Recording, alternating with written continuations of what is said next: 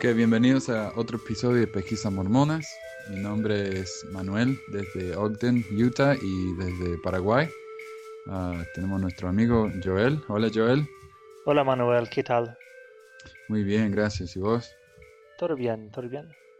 Buenísimo. Am, para los que no saben, este programa es acerca de hechos históricos de la iglesia. Tratamos de mantener un tono neutral y aprender un poco de, la historia fascinante de la iglesia mormona. Hoy, por ejemplo, tenemos un episodio acerca de los tres testigos, en realidad un poco acerca de todos los testigos del libro de Mormón, de las planchas de oro, mejor dicho. Eh, hace unas semanas hicimos un, un episodio acerca de los tres testigos, pero una biografía. Y esta, este episodio tiene un poco más que ver con ah, las fortalezas y las debilidades de, de estos tres testigos, ¿no? Eh, no solamente de ellos como personas, sino en, en el- en su carácter como testigos. Y tenemos cinco de cada uno, como para ser más justos, ¿no? Sí, Y, y vamos a empezar con el número 5. Acá lo que tenemos que, la, la fortaleza número 5 es que hubieron muchos testigos acerca de las planchas de oro. Ah, tenemos 11 en total. Y los testimonios son básicamente consistentes. Eso, eso es algo que, que es bastante común. Todos dicen lo mismo, eh, no, no se han apartado del testimonio básico. Y, y en general es difícil que conseguir un número tan grande de personas que, que sean parte de alguna conspiración sin que alguien al final confiese que es una conspiración. Así que esta es un- una fortaleza, consideramos nosotros. Am, decimos ot- 11 testigos porque habían tres testigos que vieron a un ángel, el ángel les mostró las planchas y oyeron la voz del Señor. Eso es lo que, por lo menos lo que nos dicen ellos. Y tenemos después ocho testigos, miembros de la familia Whitmer o Smith, o Smith, quienes vieron y tocaron las planchas, pero no vieron a un ángel, simplemente José Smith se las mostró. Eh, dos de los Whitmer permanecieron fieles hasta su muerte, Christian en 1835 y Peter en 1838. Dos de los Whitmer dejaron la iglesia y nunca volvieron a unirse, pero nunca negaron su experiencia como testigos. También tenemos eh, el testimonio de la mamá de los Whitmer, Mary Musselman Whitmer. Ella dijo que un ángel le mostró las planchas y esta experiencia la hizo más feliz para continuar hasta el fin de sus días. A, a lo que sí, José nunca reconoció esta experiencia como válida, pero ella nunca dejó de compartir tampoco su experiencia. sí, y también tenemos a José Smith, hijo, que él es testigo, testimonio de las am, placas, ¿no? Ah, por supuesto, sí. Así que 12, diríamos, ¿no? Sí, y yo he oído am, el número 12 como significante, que hay 12 testigos como los 12 apóstoles, Ah, con los tres testimonios, los ocho testimonios y, y José Smith. interesante. Pero no sé si es de propósito ah, de José. Muy bien. Ok, el, fortaleza número 4. ¿Yo te gustaría compartir? Ok, bueno, número cuatro es que sus testimonios involucraron los sentidos, la vista, el tacto, la audición, y ocurrió durante el día y no de noche. Entonces, ah, tenemos la descripción de Martin Harris ah, en una entrevista que dijo, yo mismo he tratado de enredarlo en su engaño relativo al testimonio que él dio. Oh, perdón. Esto es de, del hombre que le entrevistó a Martin Harris. Claro, el, se- el señor Godfrey. El señor Godfrey dijo, yo Ujú. mismo he tratado de en- enredarlo en su engaño relativo al testimonio que él dio, interrogándolo en relación con las escenas y acontecimientos que son historia de la Iglesia en relación con el dar a luz del libro de Mormón, que frente a todas estas preguntas su mente estaba tan clara como es posible que una mente humana sea, y que sus testimonios no han dejado duda en mi mente de que realmente conversó con un ángel que le dio testimonio de la veracidad de los registros contenidos en el libro de Mormón, que él vio y sostuvo las planchas de oro de las cuales los registros mencionados fueron tomadas. Sí, ok. O sea que él, él dice que él tomó las planchas, las tuvo en su mano. Sí, que era una cosa física y, no espiritual o super, sobrenatural. Eso es interesante porque acá tenemos otra cita de P. Will, uh, Wilhelm, ¿cómo Se dice Wilhelm, Wilhelm Paulson, que entrevistó a David Widmer en 1878 y cuando Paulson le preguntó si los ocho testigos no manipularon las planchas, Widmer dijo, nosotros no lo hicimos, pero los ocho testigos sí, porque los tres testigos no tocaron las, plantas, las planchas, el, ángel se las mostró, o tenemos dos testimonios diferentes. yo pensaba que los tres testigos tocaron las planchas, pero no, no recuerdo a dónde leí esto. Bueno, no dice que no la tocó, pero que no la sostuvieron. No sé si será lo mismo. No las ah. manipularon. Claro. Uh, una vez el, ángel la estaba sosteniendo y ellos la tocaron, pero bueno. Podemos interpretar nomás porque acá tenemos estos dos testimonios que son un poco diferentes. Acá lo que dice Oliver Cowdery, dio su testimonio y dijo, yo vi con mis ojos y manipulé con mis manos las planchas de oro de las que fue traducido. Vi también a los intérpretes, ese libro es verdadero. Ok. Sí, y Daniel Peterson, que es ah, defensor de la iglesia apologista, ah, escribió que la experiencia de los ocho no implica ninguna gloria, nada milagroso, es tan mundana como cualquier cosa puede ser. Ningún ángel les muestra las planchas. José Smith lo hace. No hay luz milagrosa, a diferencia de los tres, que parecen simplemente haber observado las planchas en las manos del ángel los ocho tomaron las planchas y tornaron las, páginas. Ellos la pesaron. El lenguaje de su historia oficial es frío y formal o incluso legalista hasta el punto de la distancia emocional. Dios figura en su testimonio solo como testigo de sus juramentos finales. Su voz no da fe de la exactitud de la traducción. Los ocho testigos están manifestados manifiestamente en plena posesión de sus sentidos y facultades mentales. El suyo puede ser llamado un testimonio común o natural. Claro, lo que está diciendo él es que es casi como un testimonio que alguien daría en la corte. No es un testimonio emocional y milagroso, sino como algo, algo muy, claro, como un hecho muy común. Incluso dicen a José Smith, como dijiste, lo llaman el dicho Smith. Sí, es, es como imparcial. Ahora él sigue explicando, a mí me gusta la explicación que da. Él dice, ¿por qué las diferencias? La diferencia entre los tres y los ocho, ¿no? Y él dice, creo que fue para que la tarea de los escépticos se hiciera más difícil. Uno podría estar tentado desechando el testimonio de los tres, con sus espectaculares acompañamientos divinos, como una alucinación o simple superstición. Por el contrario, no hay nada, no hay absolutamente nada en el testimonio de los ocho que apunta a la superstición o alucinación. Es una experiencia que va al al punto. Nueve hombres en el bosque a principios de la tarde, excepto por el objeto en el centro de todo, que son las planchas. Sí. Ok, bueno, hubo un relato de un encuentro entre un hombre llamado Theodore Turley y John Whitmer. Ah, sí, esto, esto eh, yo me acuerdo, esto está en, en un documento, en el discurso de, de Peterson. Uh, Peterson dio un discurso en, en FAIR, que es la organización defensora de la iglesia, y él citó a a Turley y a Whitmer. Ok, bueno, entonces Turley dijo, um, todo lo que sé es que usted ha declarado al mundo que un ángel le presentó las planchas a José Smith. Y Whitmer respondió, ahora le digo que yo sostuve estas planchas, habían finos grabados en ambos lados. Yo los sostuve y um, se me mostró a mí por un poder sobrenatural. Entonces, esto es esto es contradicción, ¿no? Porque anteriormente dijeron que solo, solo miraron a las planchas, no, no las tocaron. Ah, sí, es un poco confuso. Whitmer fue el que dijo que no las había tocado y ahora dice que sí, pero eh, vaya a saber si fue una en una experiencia diferente. Recordamos que José Smith tenía las planchas en la casa y varias personas la tocaron a las planchas debajo de la... Él tenía como una sábana o algo ahí encima de las planchas. Tal vez se haya referido a eso. O no, no, sé. confuso, sí. Es un poco confuso. Pero es un problema porque esa era una de las fortalezas de los, de los testigos. Y ahora estamos con una contradicción acá. Sí. Ah, problema. Ok, al número 3. ok. Ah, Daniel Peterson en el mismo discurso dijo que cada testigo del libro de Mormón era un individualista. En David Whitmer, esta, esta cualidad rayaba en la terca. Ya sea en la sociedad mormona o no, era firme como una piedra en sus principios.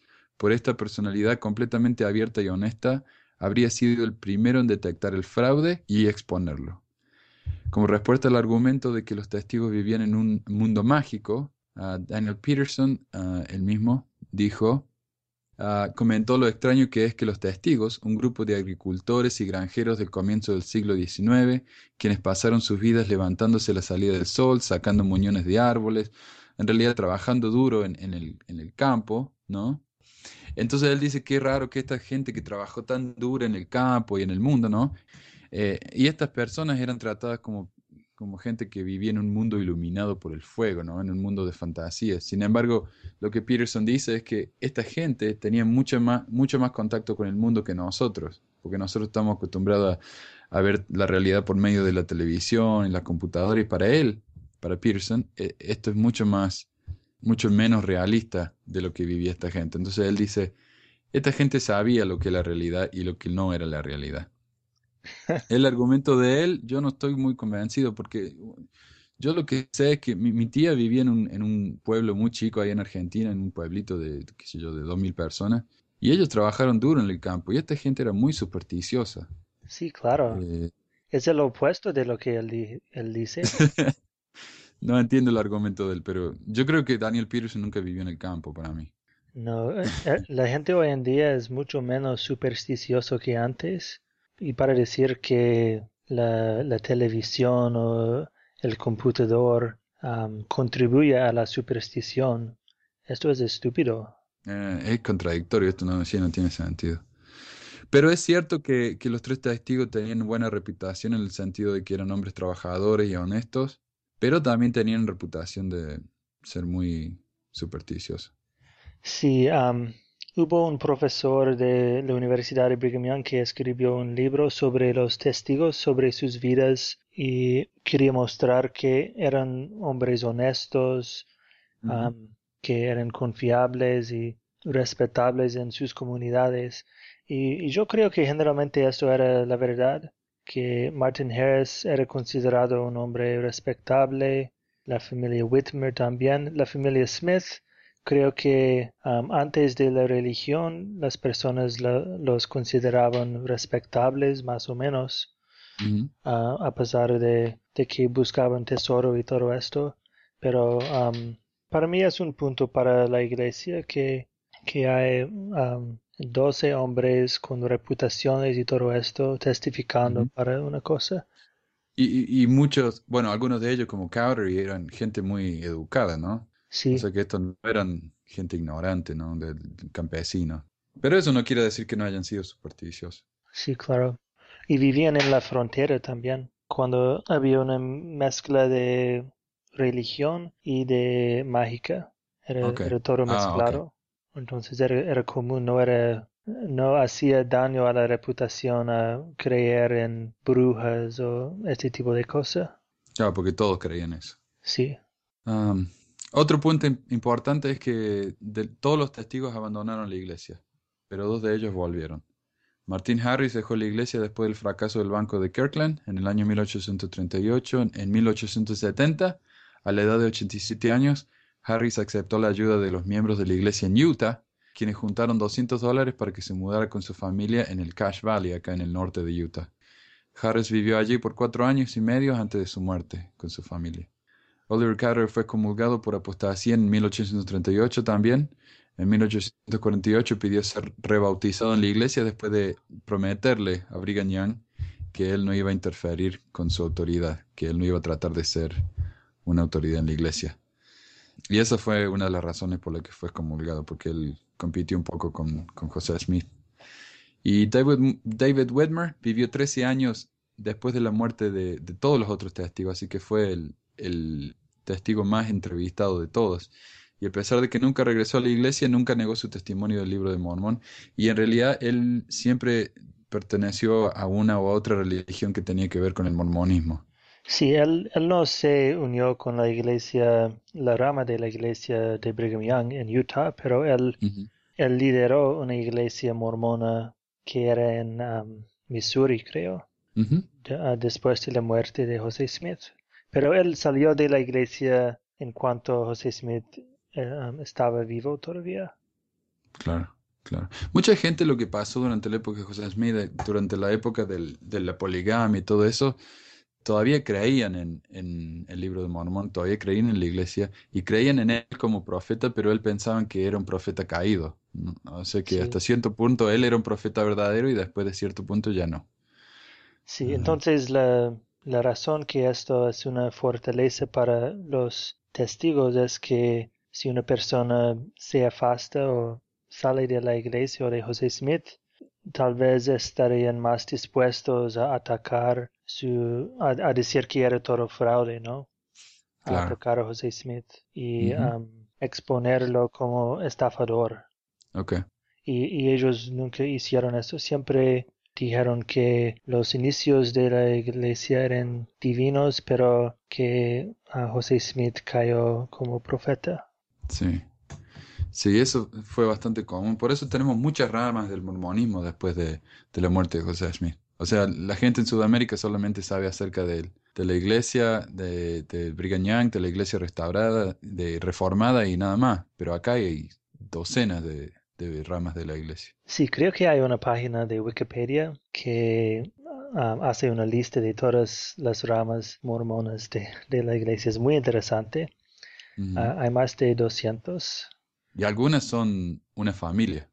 Yo, tengo un, eh, yo soy maestro y yo tengo unos estudiantes que son miembros de una familia polígama, que es, un, es una familia, eso es todo, y esa es la rama de la iglesia. Sí, otros son mayores de esto, pero si la, la segunda mayor es la iglesia reformada, que ahora es comunidad de Cristo, creo que ellos tienen 250 mil miembros. Ajá, y ah. están en todo el mundo también. Mm. Sí, entonces como 5% de, o algo así del tamaño de, de la iglesia de Utah. Ah, ok. Bueno, vamos a pasar para el número uno.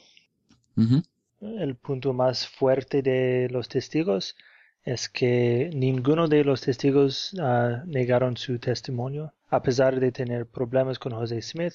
Uh, Oliverio particularmente tenía todas las razones para negarlo ya que su implicación con los mormones siguió afectando su carrera jurídica y política, pero él se mantuvo firme en el testimonio. El testigo que vino más cerca a negar su testimonio fue John Whitmer, que en una conversación con Theodore Turley en 1839 ah, ah, confesó tener dudas sobre si el libro de Mormón era verdadero. Hablando del texto original en las planchas, él dijo, no lo podía leer y no sé si es verdad o no. No, obstante, insistió, he sostenido esas planchas, tenía finos grabados en ambos lados. Yo las sostuve. Y vamos a hablar un poco acerca de eso, ¿no? O sea, él tuvo las planchas en sus manos, él sabe que tuvo las planchas en sus manos, pero no está seguro si esas planchas son escritura. Y ese es el problema. Sí, y, esto es solo una, una vez que él dijo esto. En, en todos los otros relatos, él prestó testamento firme de la veracidad del libro de Mormón. Y esto es el caso con los otros testigos también, que generalmente ellos no se equivocaron o trataron de disminuir su testimonio o, nada de esto. Entonces es una fortaleza para sus testigos.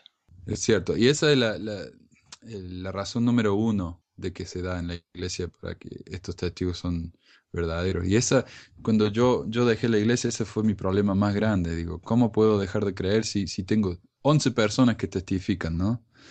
y, y, para mí eso fue un, un, problema. Pero eh, por eso yo, yo respeto eso. Es, es cierto, es un punto muy fuerte. Sí, y creo que para, para miembros creyentes de la iglesia que, que aprenden que alguien sale de la iglesia ellos van a mencionar los testigos porque um, es considerado una de las razones intelectuales más fuertes para creer en la iglesia. Claro que el espíritu es importante y todo esto, pero la existencia de los testigos es considerado evidencia um, muy fuerte, ¿no? Por los miembros de la iglesia. Es cierto. Así que esta próxima sección es acerca de las debilidades de los testigos. Así que si hay alguien que, que, que ya no quiere escuchar más, este es un, eh, el momento para parar. Sí. Pero bueno, porque hay debilidades y hubieron debilidades del principio mismo. Y esta parte yo no estoy muy familiar, esto de la imparcialidad. Eh, no sé si te gustaría compartirlo.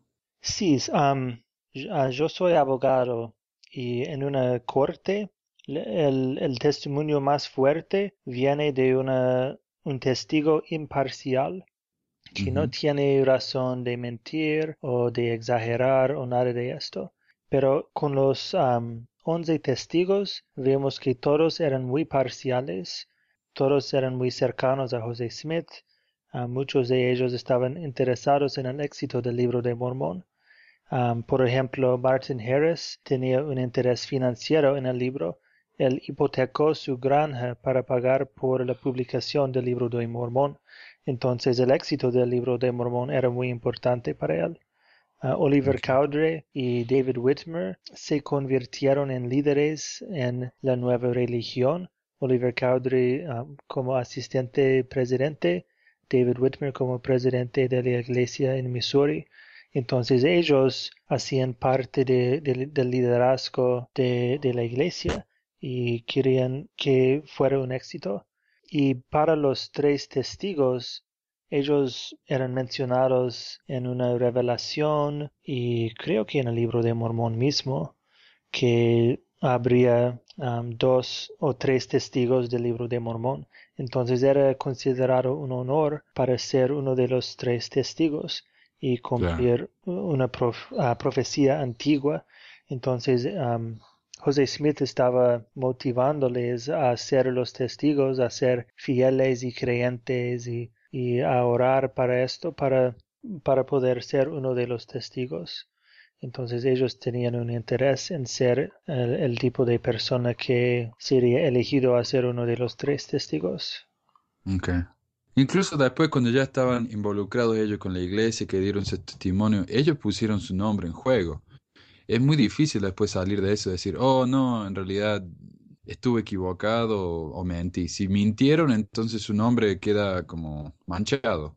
Y si dicen, bueno, José Mí nos engañó, igual queda manchado porque se ven como personas crédulas y, que no son de confianza. Entonces, hay una cita de Oliver, Oliver Cowdery donde en su cama de muerte él dijo, yo soy, yo voy a morir y no hay razón para, que, para, la que te, para, para mentir. Yo vi las planchas y yo fui un testigo. Y en realidad él sí tenía razones para mentir. No digo que lo hizo, simplemente digo, tenía razones, porque es cierto, él se estaba por morir, pero su nombre iba a permanecer en la historia de la iglesia. Entonces, si él, él, tenía razones para convencer a la gente de que él, él era una persona honesta, etcétera, ¿no? A pesar de que, de que, de que ya iba, iba a fallecer muy pronto. Sí. No sé si, si me Porque querían mantener su credibilidad, ¿no? Y claro, ese es su, su legado.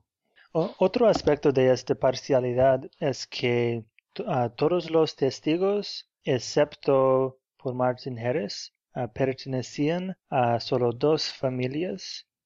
de la familia Smith ah, tenemos a José hijo, José padre, Hiram y Samuel, dos hermanos. Okay, todos ellos tuvieron cargos importantes en la iglesia como patriarca, como de la primera presidencia. Y la otra familia es la familia Whitmer. Tenemos David Whitmer, Oliver Cowdery era amigo de la familia Whitmer y después se casó con Elizabeth Ann Whitmer, una hija, en 1832. Mm. Um, Cristiano Whitmer, Jacob Whitmer, Peter Whitmer, hijo, John Whitmer, son todos hermanos de David. Y Hiram Page, que era casado con Catherine Whitmer, entonces él era cuñado de la familia. Entonces, entre um, esas dos familias, tenemos um, 11 de los 12 testigos y Mark Twain famosamente dijo que no podría estar más satisfecho si la familia entera de los Whitmer hubiera testificado. Um, que es para él está destacando que el testimonio de un miembro familiar, de un pariente, tiene menos peso porque es más parcial que el, testimonio de una, una persona um, desconectada. Claro. Ok, entonces esto es número 5, que era la, la imparcialidad de los testigos. Ok, y el punto número 4. Los testigos, como dijimos, eran supersticiosos y practicaban magia. Ah, tenemos, por, por, supuesto, la experiencia de José Smith. Ya hicimos varios podcasts acerca de José Smith y la magia. Pero Martin Harris era creyente en la búsqueda de tesoros por medio de la magia y a veces buscaba tesoros. David Whitmer tenía una piedra de vidente similar a la de José Smith. Oliver Cowdery usaba una varita mágica de Saori que se usaba para encontrar agua y recibir revelación. De hecho, José Smith recibió una revelación autorizándole a continuar a usar su, varita, para recibir revelación. Esta revelación fue editada por Smith unos años después para sacar referencias a la, magia, a la magia. Yo leí esto, esto está en el libro de los mandamientos, antes del Doctrina y Convenios. Sí, correcto. Ah, y hay una revelación, no me acuerdo cuál, pero yo sé que en el libro de mandamientos es la revelación 15, es una de las primeras. Y, y el don que le da él a, a Oliver Cowdery es el don de poder usar su varita mágica. Pero después cuando hicieron el Doctrina y Convenio eso lo cambiaron y el don del que habla él es el don de traducir. O sea que él editó la, la revelación. Sí, debemos hacer un podcast sobre esto un día porque es, es muy interesante lo, algunos de los cambios para las revelaciones. Incluso esto que quiere para sacar referencias a la magia y hacerlo parecer más como una iglesia protestante o religioso. Entonces, José Smith era muy ingenuo que él pudo cambiar, creo que él cambió la vara hasta una vara de, de Aarón, el hermano de Moisés, ah, para, para, representar como el sacerdocio o algo así. Ah, y los apologistas hoy en día dicen que ah, nunca significaba la la varita mágica de Zaori, que era siempre una varita del sacerdocio o algo así. Claro, metáfora. Bueno, de, los ocho testigos, um, ellos también eran supersticiosos. Uh, José Smith padre tenía una varita mágica de Zaori y participó en la búsqueda de tesoro. Él um, llevó a sus hijos para hacer esto, como José Smith, como Hiram, y probablemente Samuel también que era testigo. Ah, Hiram Page es probablemente el, más conocido para miembros de la iglesia porque él es mencionado en um, el Doctrina y Convenios. Él tenía una piedra de vidente y la usó para recibir revelaciones. Entonces él miraba en esta piedra y escribía revelaciones y oh las daba para miembros de la iglesia. Esto era en el primer año de la iglesia. Y cuando varios miembros acreditaron en sus revelaciones, José Smith hijo recibió revelación que solo él tenía el derecho y poder de recibir revelación por toda la iglesia. Entonces que, que las revelaciones de Hiram no eran verdaderas porque él no tenía ah, el derecho. Y eso era un problema para José Smith en el inicio, porque por un lado él decía siempre que todo el mundo podía recibir revelación, ser profeta, ser vidente y todo esto. Pero por otro lado, cuando las personas empezaron a tener revelaciones que le contradicieron o disminuyeron su poder o algo así, él tenía que mantener poder. Entonces, por, un lado, él quería que las personas tuvieran revelación y todo esto, pero por otro lado, él quería controlar la iglesia y, sí. y todo esto. Es, es, más o menos lo, que se dice hoy en día, ¿no? El profeta es el que recibe revelación para la iglesia. Todos podemos recibir revelación, pero yo solamente puedo recibir revelación para mi familia, el obispo solamente recibe revelación para el barrio. O sea que de esa manera limitan ¿no? la, la autoridad de la revelación de uno. Sí. Mm. Ok, entonces um, Hiram Smith y Samuel Smith participaron en búsqueda de tesoro, que era por la magia. Y Jacob Whitmer tenía una piedra de evidente también. Ok. Número 3. Los ocho testigos podrían haber visto una maqueta de las planchas. Ah, es cierto, porque como dijo John Whitmer, él vio planchas, pero él no sabía si eran escritura o no. Uh, esto podrían haber sido planchas que José Smith hizo de estaño o cobre, ya que ellos no, no vieron ningún ángel, no tuvieron ninguna visión supernatural, solo una inspección física de las planchas. Uh, puede ser que ellos tocaron las planchas bajo una tela y la vieron con ojos espirituales. Tenemos varios relatos de Emma y otra gente que, que tocaron las planchas, pero nunca directamente, sino por medio de una tela. También no tenían conocimiento especializado que les calificara para identificar las planchas como auténticos artefactos históricos. Recordemos que las planchas estaban escritas en egipcio reformado y en esa época nadie hablaba o entendía egipcio, mucho menos egipcio reformado. Los defensores de la iglesia dicen que hubiera sido demasiado caro para José Smith comprar todo ese material, no ese cobre o lo que fuera, que era demasiada plata, pero la posibilidad existe. Y, yo digo, desde el punto de vista de, un científico, esa posibilidad es mucho más ah, creíble que el hecho de que, bueno, José Smith no podría haber comprado cobre, así que tiene que haber sido un ángel.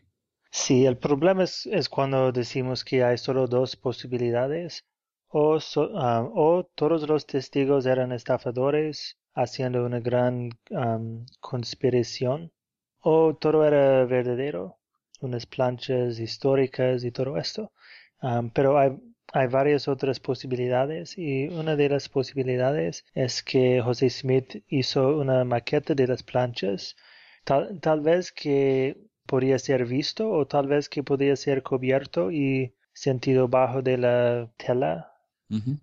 entonces no debemos o los defensores de la iglesia quieren siempre definir la cuestión como blanco o negro, pero hay varias opciones que podemos considerar. Y esa, esa, esa, situación es un poco ignorante, ¿no? ¿Es esto o esto otro? No hay ninguna otra opción. Es un poco ignorante y es lamentable que la gente decida poner a otros en esa situación. El número dos, como decir, los testigos dieron testimonio de otras experiencias religiosas. Y esas experiencias entran en conflicto con la narrativa estándar de la iglesia. Déjame leer la de Harris, que era un poco más larga. Incluso antes de que él se hubiera convertido al mormonismo, Harris había cambiado de religión por lo menos cinco veces, y después de la muerte de Smith, Harris continuó ese mismo patrón. Permaneció en Kirkland y aceptó a James Strange como nuevo profeta del mormonismo, un profeta con su propio conjunto de planchas sobrenaturales y testigos. O sea que él, Harris, creyó en otro profeta que también tenía planchas y que también tenía once testigos. En agosto de, mil, en agosto de 1846, Harris, ah, perdón, en agosto de 1846, Harris viajó a una misión a Inglaterra para la iglesia de, de Strange, pero la conferencia mormona se negó a escucharlo y cuando él insistió en predicar fuera del edificio, la policía lo removió. En 1847, Harris había roto su relación con Strange y aceptó las pretensiones de liderazgo del otro testigo del libro de Mormón, David Wenmer. El apóstol mormón William E. McLellan organizó una congregación Whitmerita en Kirkland y Harris se convirtió en miembro. En 1851 Harris aceptó a otro líder que se había apartado de la iglesia, eh, Gladden Obispo, como profeta y se unió a su iglesia, la cual tenía su sede en Kirkland. En 1855 Harris se unió con el último hermano sobreviviente de José Smith, William Smith, y declaró que William era el verdadero sucesor de José. Harris fue brevemente intrigado por el rollo y libro, una escritura sobrenatural dada a los Shakers. Ah, en la década de 1860 todas estas organizaciones se habían disuelto o habían sido rechazadas y en 1856 su esposa Caroline lo dejó para unirse con los mormones en Utah, mientras que Harris permaneció en Kirkland sirviendo como guía del templo a los visitantes. Sí, Martin Harris es muy interesante porque él parece ser un, hombre honesto, pero también manipulado fácilmente. Sí. Él estaba siempre cambiando de iglesia, siguiendo a otras personas, cambiando su mente y, y teniendo experiencias religiosas y creyendo en el sobrenatural y todo esto. Entonces, él no es un él es difícil como un testigo porque él, testificaba de tanta cosa y seguía a tantos líderes religiosos. E, es, difícil confiar en su imparcialidad o su juzgado.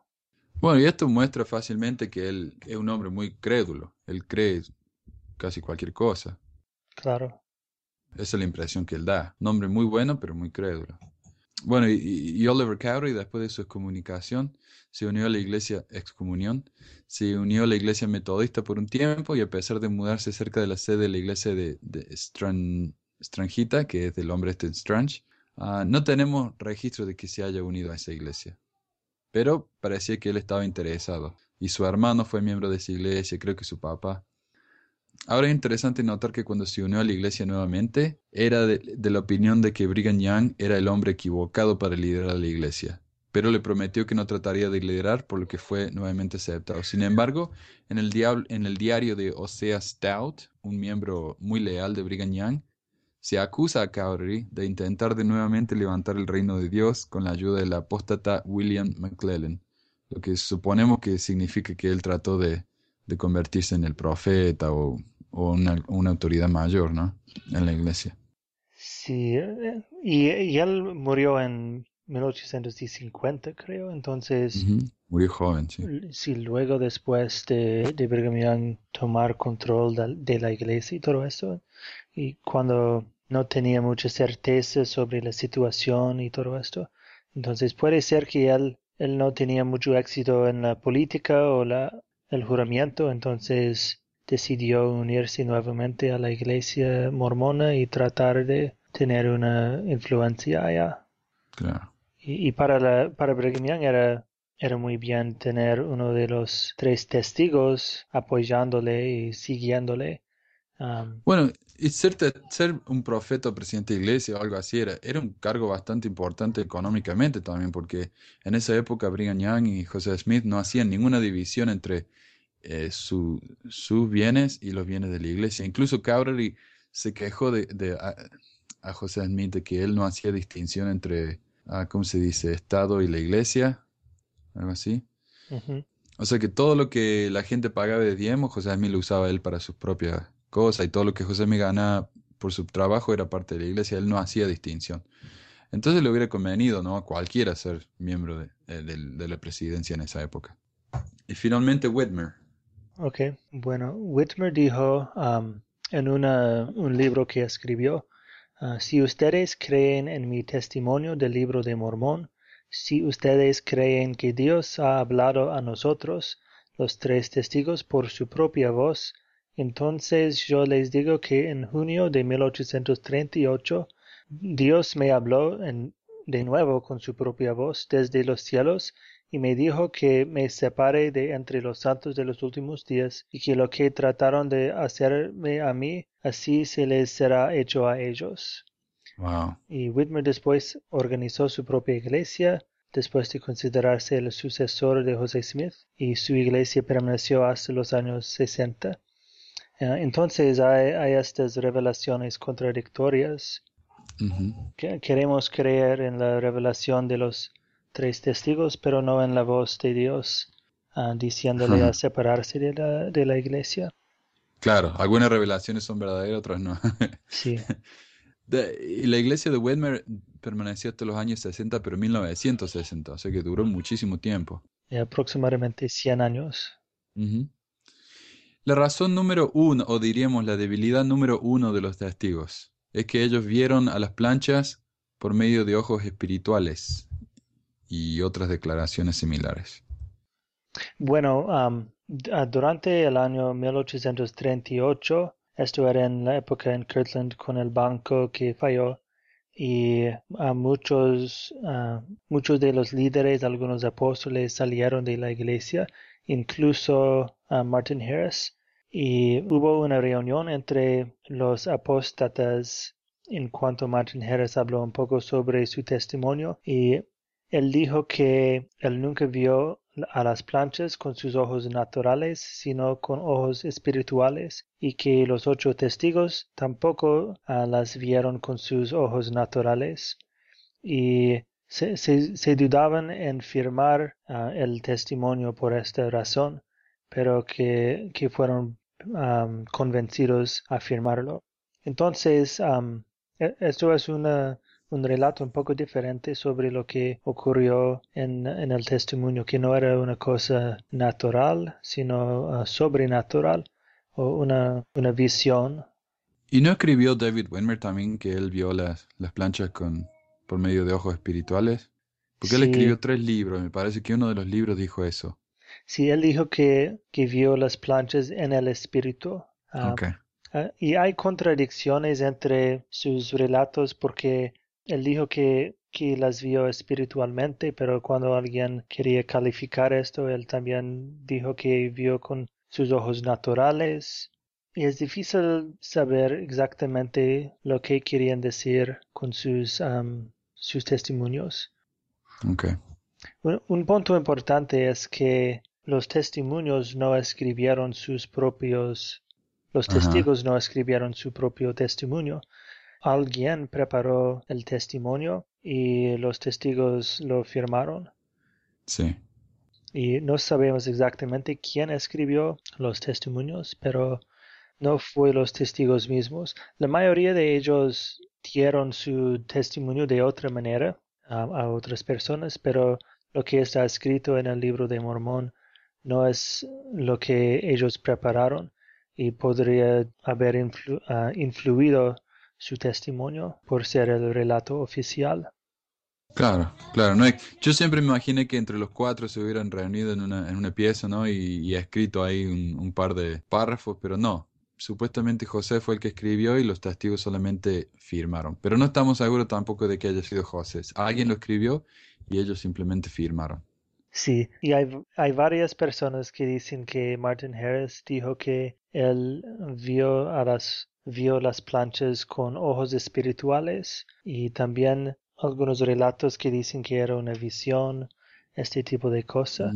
y, y para mí lo que esto significa es que el testimonio o los testimonios no van a resolver la cuestión de si el libro de Mormón es verdadero o no, porque una, una visión, una cosa de ojos espirituales, esto es una cosa religiosa y una cosa de fe.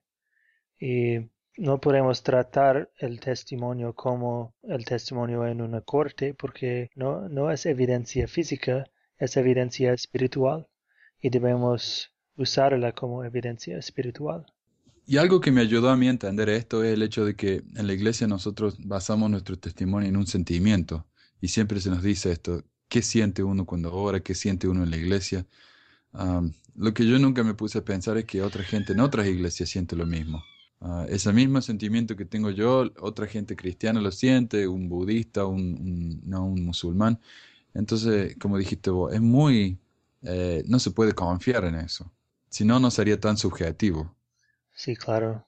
Y hay una, una persona que dijo que Martin Harris le contó que José Smith ah, le mostró una caja vacía y que él tenía que ejercer la fe y orar para poder ver las planchas dentro de la caja vacía y que las, las planchas finalmente aparecieron adentro yo creo que probablemente la gran mayoría de los testigos eran sinceros en su testimonio y creían que, que vieron alguna cosa, um, que vieron las planchas y todo esto. No, no creo que eran estafadores y que era conspiración, pero eh, no podemos concluir de sus relatos, de sus testimonios, que tenía que ser um, una visión actual de, un libro histórico. E, es más probable para mí que, ellos tenían una, visión como hoy en día las personas tienen de, la Virgen María o, de varias cosas. Las visiones son muy comunes, aparecen reales a las personas actuales y que, ellos creían en, lo que en, en las planchas, pero no, no significa, era una cosa espiritual, era para ellos, ellos tenían que tener la fe para verlas. Sí.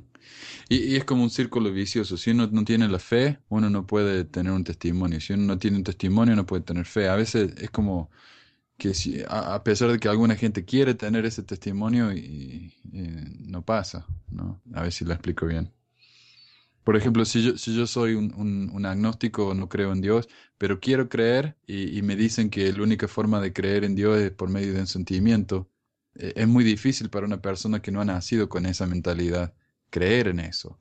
Eso es para alguien que ya nació con esa mentalidad de que, la fe es algo que no se puede probar, ¿no? Pero eso para la, mayoría de la gente que, que cree en, en, cosas empíricas, que, que se ha criado de esa manera, es muy difícil creer en algo, ¿no? Es una contradicción porque tiene que creer antes, antes de tener la prueba, ¿no? La creencia antes de la fe. Pero la creencia manipula la evidencia.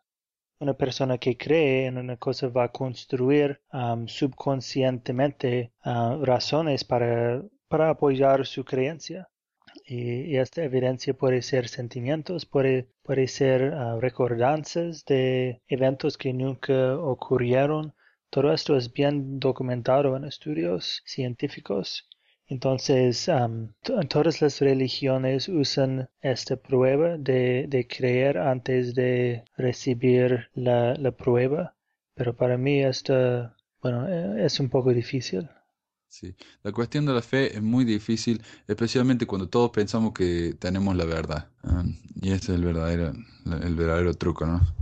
Sí, yo, yo siempre digo a, a mi familia que si ellos están dispuestos a aplicar el mismo proceso para saber si el, Islam es verdadero o la católica o cualquier otra iglesia, a, leer su escritura, a querer a creer en ella, a practicar sus, enseñanzas y todo esto, y orar y preguntarle a Dios si es verdadero.